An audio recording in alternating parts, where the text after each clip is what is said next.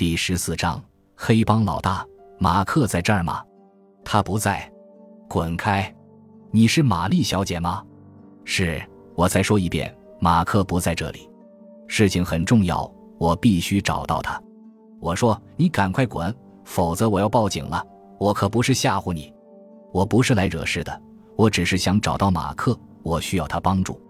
是的，许多来寻求帮助的人都这样说。但是他冷静了一下，也许哈迪这位不速之客的执着打动了他。马克来过这里，但现在已经走了，半夜前走的。他去哪儿了呢？玛丽耸耸肩，将门缝开大些。也许回家了。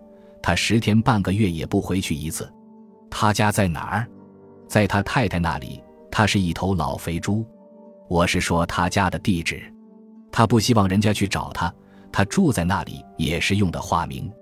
哈迪灵机一动，问他是不是化名为布朗？不，他哈哈大笑起来。不是布朗，是他让你来这里找他。是的，他叹了口气。好吧，我告诉你吧，马克和他太太的家在河边，位于十六号码头对面，是一栋棕色石头砌的房子。你到那儿一找就能找到。他化名罗宾。多谢。别让他知道是我告诉你他的住址的。哈迪向十六号码头走去，他心想：忙活了大半夜，总算有了结果。这里没有警车的影子，他知道警方正在到处搜捕他。但是哈迪不再担心了，因为马克会帮助他。马克一定会帮助他，在天亮前就会安排他上船，逃脱那些警察的追捕。远远的。哈迪已经能够看见那栋棕色的房子了。现在天刚蒙蒙亮，那栋房子仍然灯火通明。哈迪想，马克一定还没有睡，他是在等候像自己这样的人。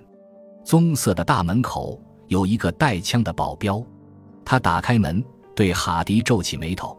哈迪问：“这是马克先生家吗？你找他？”门卫问：“我有重要的事找他。”我已经找了他大半夜了。门卫做了个手势，在走廊尽头。哈迪走进黑暗的走廊，在走廊的尽头有一扇开着的门，灯光从珠帘中照出，还传来一阵阵低语声。哈迪借着灯光，慢慢的走过去，撩开珠帘，走进屋里。只见桌边坐着一个肥胖的老太婆，身旁还站着两个面容凝重的男人。当哈迪进去时，他们抬起头，等他开口。我是辗转找到这里的。哈迪说：“我需要马克先生的帮助。您是马克太太吗？”老太婆点点头：“是的，我是。我想请您丈夫马克先生帮助我。有朋友让我来找他，只有他能帮助我，因为他是帮里的老大。”他看看旁边的两个男人，但是他们仍然面容凝重。“你要找马克？”老太婆再次问道。是的，他嘴巴发干，两腿发软。可惜你来晚了。老太婆对他说：“马克死了，几个小时前，他被发现躺在海员俱乐部旁边的胡同里，有人用刀杀害了他。”感谢您的收听，喜欢别忘了订阅加关注，主页有更多精彩内容。